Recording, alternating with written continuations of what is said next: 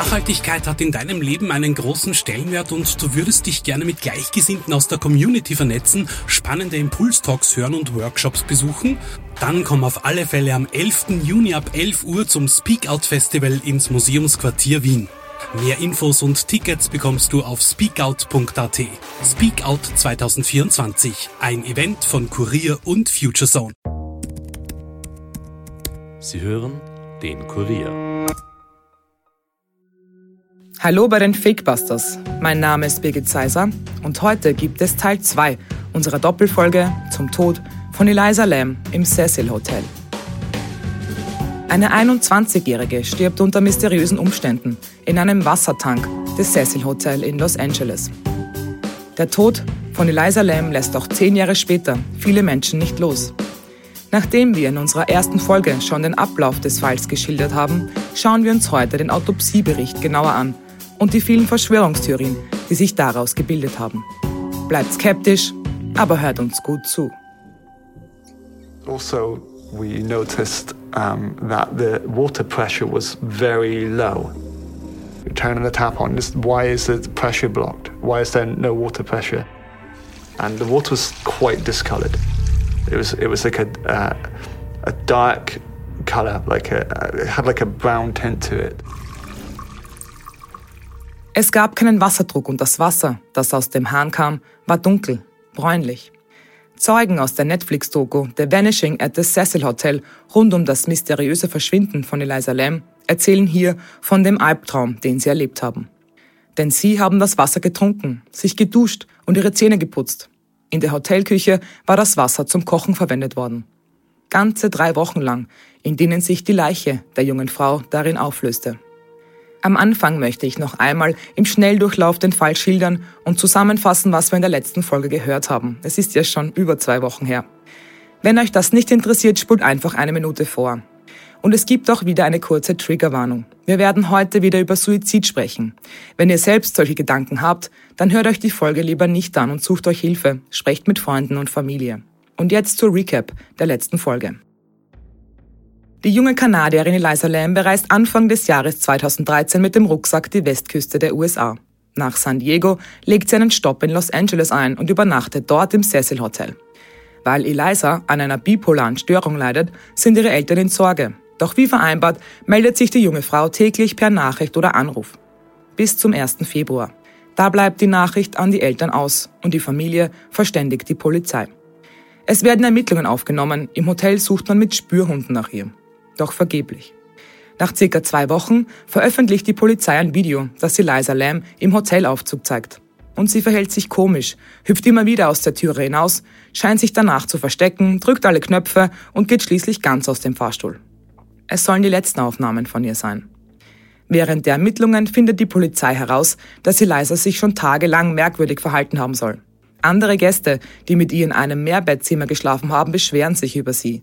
Sie soll ihnen verstörende Nachrichten auf die Betten gelegt haben. Geh weg, stand da drauf. Knapp drei Wochen nach ihrem Verschwinden soll ein Haustechniker dann den Wassertank am Hoteldach überprüfen, weil viele Gäste sich seit Tagen beschweren. Das Wasser ist dunkelbraun verfärbt. Als er die Luke öffnet, findet er sie. Die Leiche von Eliza Lam. Nackt in dem drei Meter tiefen Tank. Nun stellen sich die ersten Fragen. Wie kann es sein, dass Eliza auf das Hoteldach gelangt ist, obwohl die Türe alarmgesichert war? Warum haben die Spürhunde sie nicht gefunden? Sie hatten auch das Dach überprüft. Warum hat sich Eliza so komisch verhalten im Aufzug? Wenn sie Selbstmord begehen wollte, warum sprang sie nicht vom Dach, sondern wählte die weitaus leidvollere Variante und sprang in den Tank? Warum war sie nackt? Die meisten dieser Fragen konnten wir schon beim letzten Mal beantworten. Eliza hatte ihre Medikamente gegen die bipolare Störung nicht genommen, was eine psychotische Episode auslösen kann. Die Tür zum Dach ist zwar alarmgesichert, weil der aber oft falsch auslöste, nahmen es die Hotelangestellten nicht so ernst, wenn er ertönte. Eliza hätte außerdem auch über die Feuertreppe auf das Dach gelangen können. Und dass sie nackt war, könnte damit zu tun haben, dass sie im Tank Panik bekommen hat und ihre Kleidung ausgezogen hat, weil diese immer weiter in die Tiefe gezogen hatte. All das sind recht simple Erklärungen für das, was passiert ist, und trotzdem ist es schon eine Verkettung vieler mysteriöser Zufälle. So hatte sie zum Beispiel niemand gesehen, sollte sie tatsächlich über die Feuerleiter hinaufgeklettert sein. Und außerdem fehlt bis heute ihr Handy. Hat es jemand mitgenommen? Jemand, der mit ihr auf dem Dach war?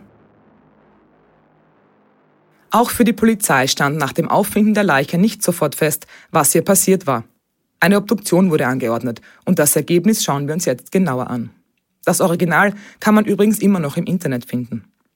Der Gerichtsmediziner kommt zu dem Schluss, dass es ein Unfalltod durch Ertrinken war. Es wurden weder Drogen noch Alkohol in ihrem Blut gefunden. Das verwundert viele Internetdetektive, denn sie hatten vermutet, Eliza sei high gewesen, nachdem sie das Video aus dem Aufzug gesehen hatten.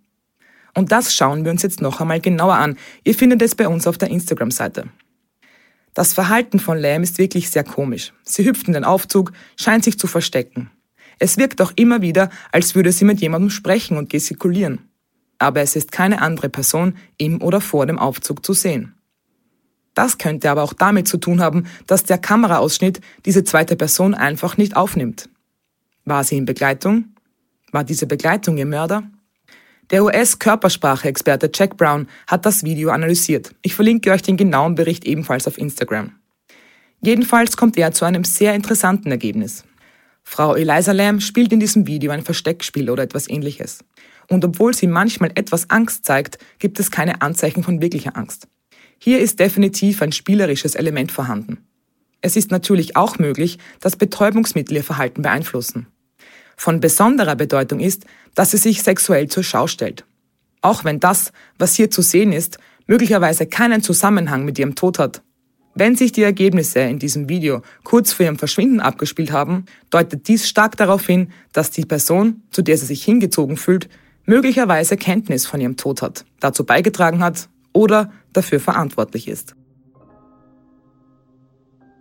Diese Analyse stärkt die Vermutung so vieler, die glauben, dass Eliza umgebracht wurde.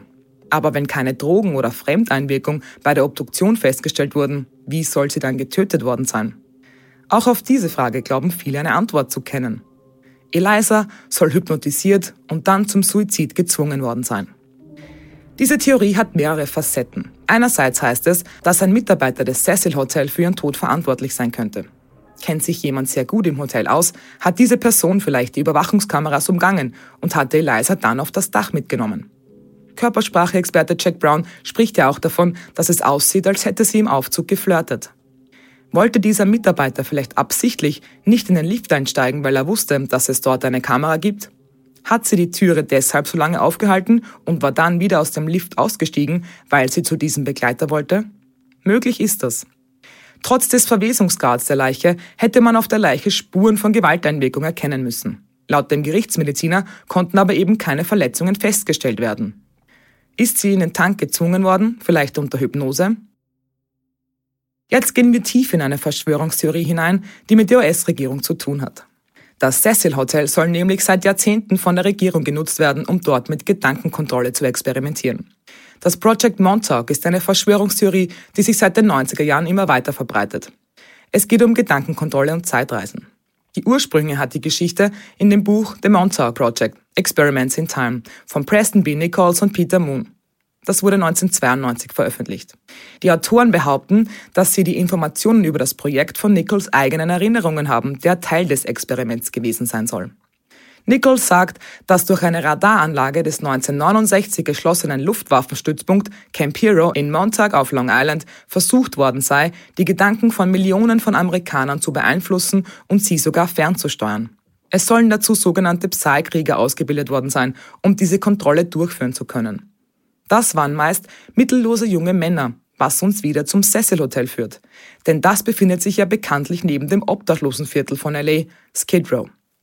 Die Theorie fand viele Fans und wurde immer weiterentwickelt. Und so sollen auch die Dutzenden Suizide im Cecil Hotel erklärt werden können. Die Menschen seien einfach hypnotisiert und ferngesteuert gewesen. Waren Sie und Eliza Opfer dieses Regierungsprojekts geworden? Wir haben übrigens schon einmal eine Folge darüber gemacht, wenn euch das Thema interessiert. Diese Erklärung für Elizas Tod klingt jedenfalls schon sehr abenteuerlich. Wenn man aber einfach keine andere logische Erklärung findet, greifen viele gern zu solchen Theorien. Und deshalb spinnen auch wir sie kurz weiter und kommen noch einmal zum Obduktionsergebnis zurück. Sollte tatsächlich die Regierung hinter ihrem Tod stecken, dann würde das ja von den Behörden vertuscht werden. Und deshalb soll im Bericht des Gerichtsmediziners also stehen, dass es ein Unfalltod durch Ertrinken war. Was da noch erschwerend hinzukommt, ist, dass der Gerichtsmediziner nicht unumstritten ist. Er wurde kurze Zeit nach Elisas Tod in einem anderen Fall wegen eines anscheinend falschen Obduktionsergebnisses verklagt. Der Mann wurde dann aber freigesprochen, weswegen ich seinen Namen auch nicht nennen werde. Verschwörungstheoretikern passt das aber natürlich gut ins Bild. Aber was ich euch jetzt erzählen werde, kommt auch mir sehr komisch vor und hätte auch mit einer Regierungsverschwörung zu tun, die aber weitaus weniger nach Sci-Fi klingt. Zeitgleich mit Elisas Tod kam es in Skid Row nämlich zum Ausbruch von Tuberkulose. Und der Test, um die Krankheit festzustellen, heißt Lamb Eliza. Ja, das wird genauso geschrieben wie das Opfer.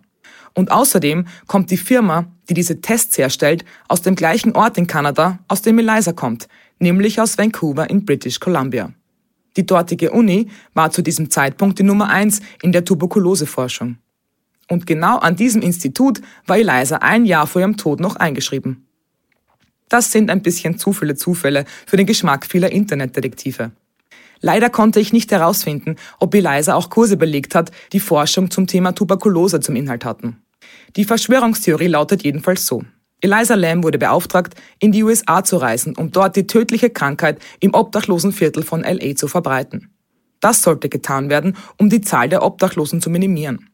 Jonathan Fielding, der Direktor des Los Angeles County Department of Public Health, sagte der LA Times damals, dass es der größte Ausbruch der Krankheit seit über zehn Jahren sei.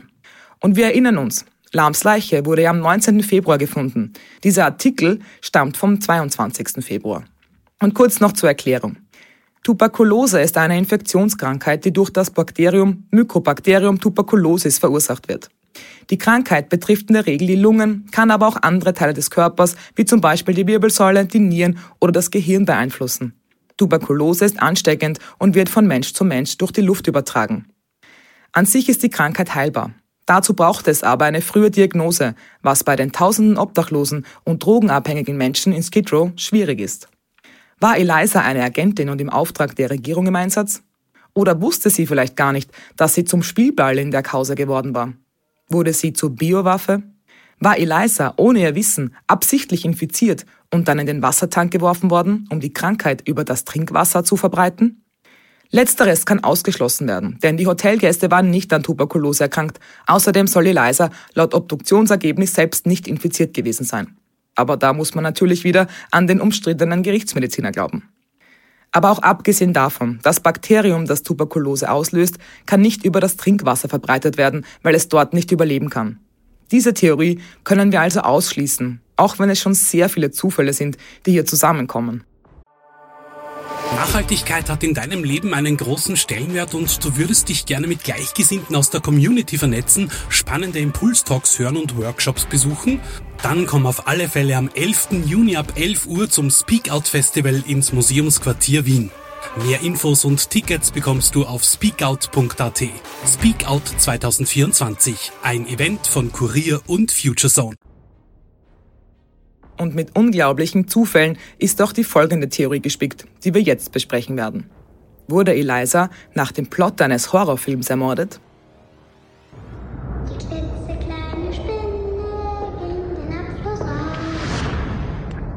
In der Wohnung über uns lässt jemand das Wasser laufen. In der Wohnung über Ihnen? Da ist seit Jahren niemand mehr.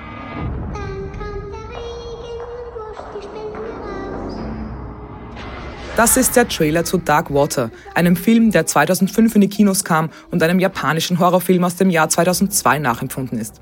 Und in diesem Film geht es genau darum, was Eliza Jahre später in der Realität passiert ist. Das ist die Handlung. Dahlia Williams ist eine alleinerziehende Mutter, die sich gerade von ihrem Ehemann getrennt hat. Um einen Neuanfang zu machen, zieht sie mit ihrer kleinen Tochter Cecilia in ein heruntergekommenes Apartmenthaus in New York City. Das Apartment hat viele Mängel, darunter dunkle Wasserflecken an den Wänden. Und Achtung, bei dem Namen der Tochter erkennen wir schon die Ähnlichkeit zum Namen Cecil und auch die Mutter, die ja Dahlia heißt, müsste jetzt Erinnerungen wecken. Weil Black Dahlia, den Fall haben wir in der ersten Folge schon besprochen, war ja auch ein Teil der Legende des Cecil Hotels. Während Dahlia jedenfalls versucht, ihr Leben wieder aufzubauen, stellt sie fest, dass es im Apartment übernatürliche Ereignisse gibt. Ein undichtes Dach und Wasserschäden sind ständige Probleme. Dalia erfährt dann von einem mysteriösen Mädchen namens Natascha Rimsky, das zuvor im Gebäude gewohnt hat und das anscheinend unter rätselhaften Umständen verschwunden ist. Und Tochter Cecilia kann mit dieser Natascha anscheinend kommunizieren. Nach und nach macht sich die Mutter auf die Suche nach dem Verbleib dieser Natascha und schließlich stellt sich heraus, dass das Mädchen in einem Wassertank am Dach des Wohnhauses gestorben ist und das Wasser deshalb schwarz ist. Außerdem gibt es in dem Film immer wieder Szenen, die in einem Lift spielen, der außer Kontrolle scheint. Knöpfe des Lifts sind zum Beispiel alle gedrückt, eben genauso, wie es auch beim Eliza Lamb Video ist. Hat Lamb diesen Film vielleicht gesehen und in ihrer psychotischen Phase nachgestellt und ist deshalb absichtlich in den Wassertank gesprungen? Oder gab es einen Mörder, der diesen Film mit ihr als Opfer nachgespielt hat? Oder ist sie vielleicht gar nicht gestorben? War sie tatsächlich Teil einer Regierungsverschwörung und ist noch am Leben in einer Art Zeugenschutzprogramm? Eine weitere mysteriöse Sache ist nämlich, dass auf Elisas Blog Nouvelle Nouveau auch nach ihrem Tod noch Einträge gepostet wurden. Und zwar acht Monate nach ihrem Verschwinden. Wie kann das sein? Wollte sie der Welt damit vielleicht zeigen, dass sie gar nicht tot ist? Und was ist mit den anderen absurden Theorien, die wir heute gehört haben? Und ich wollte heute eigentlich wie letztes Mal schon meine Kollegin Caro Bartosch fragen, ähm, weil die hat mit mir recherchiert, die ist aber leider krank geworden und deshalb ist heute ein altbekannter Fakebuster eingesprungen, nämlich Armin Arbeiter, der sich jetzt auch mit dem Fall beschäftigt hat. Hallo Armin. Hallo Birgit. Armin, ich glaube, die letzte Frage, die wir uns jetzt gestellt haben, die kannst du schon beantworten. Es geht da um die Blog-Einträge auf Elisas Tumblr-Account. Die sind ja dann erst nach ihrem Tod gepostet worden. Ja, richtig. Es gibt eine relativ einfache Erklärung. Elisa war ja eine begeisterte Bloggerin und hat die Welt regelmäßig an ihrem Leben teilhaben lassen. Gestorben ist sie vermutlich am 1. Februar und der letzte Blog-Eintrag stammt vom 13. Dezember. Dafür gibt es aber eine relativ einfache Erklärung eben. Auf Tumblr kann man Einträge quasi im Vorhinein programmieren. Der Post zeigt ein Bild einer Glühbirne, in der eine Winterlandschaft zu sehen ist.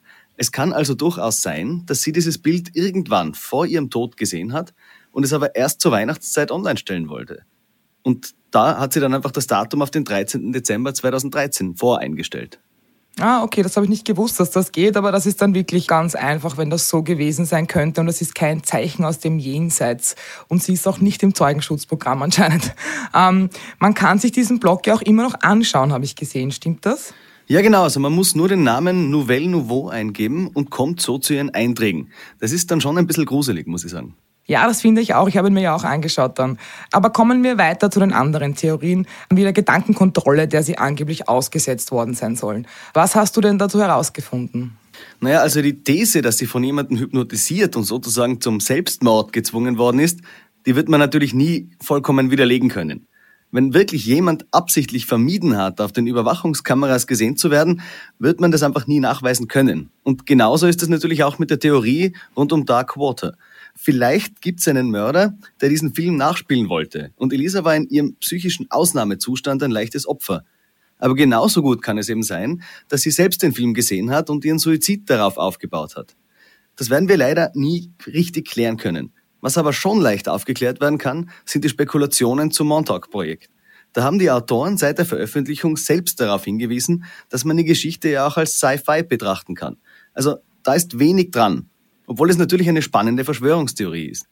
Aber dass sich im Cecil Hotel so viele Menschen das Leben genommen haben, liegt nicht an einem Regierungsexperiment, sondern einfach daran, dass es eben ein Ort ist und einfach immer schon war, an dem viele Menschen mit Drogensucht, ohne Zuhause, ohne Perspektiven im Leben untergekommen sind.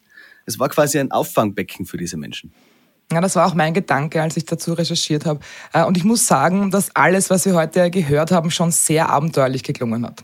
Und ja, es gibt auch viele Zufälle, was in diesem Fall äh, eben auch so spannend ist. Und der, was mich am meisten schockiert hat, ist der mit der Namensgleichheit mit dem Tuberkulose-Test. Äh, wie siehst du das? Ja, das ist wirklich unglaublich. Aber es ist, wie du sagst, einfach Zufall. Aber wenn es da einen Zusammenhang geben würde, dann eher den, dass ihre Eltern sie nach diesem Test benannt haben und nicht umgekehrt. Dieser Test wurde nämlich schon 1971 entwickelt und der Name kommt von, jetzt passt auf, Lipoarobinomanan, was mit LAM abgekürzt wird.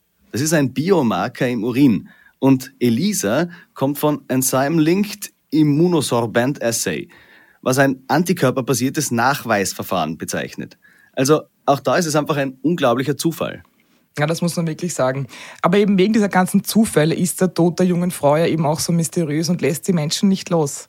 Ja, da gebe ich dir vollkommen recht. Und im Endeffekt kommen wir damit zum gleichen Ergebnis wie die Polizei. Eliza Lam ist in einem psychotischen Zustand in den Wassertank gesprungen und gestorben. Was sie dazu angetrieben hat, das werden wir leider nie erfahren. Ja, das schaut leider so aus.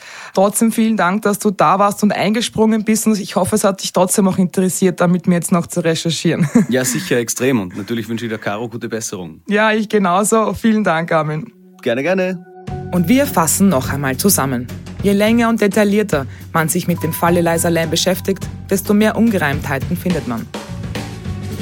Das liegt daran, dass es mittlerweile so viele verschiedene Quellen gibt, die immer neue Denkansätze ermöglichen.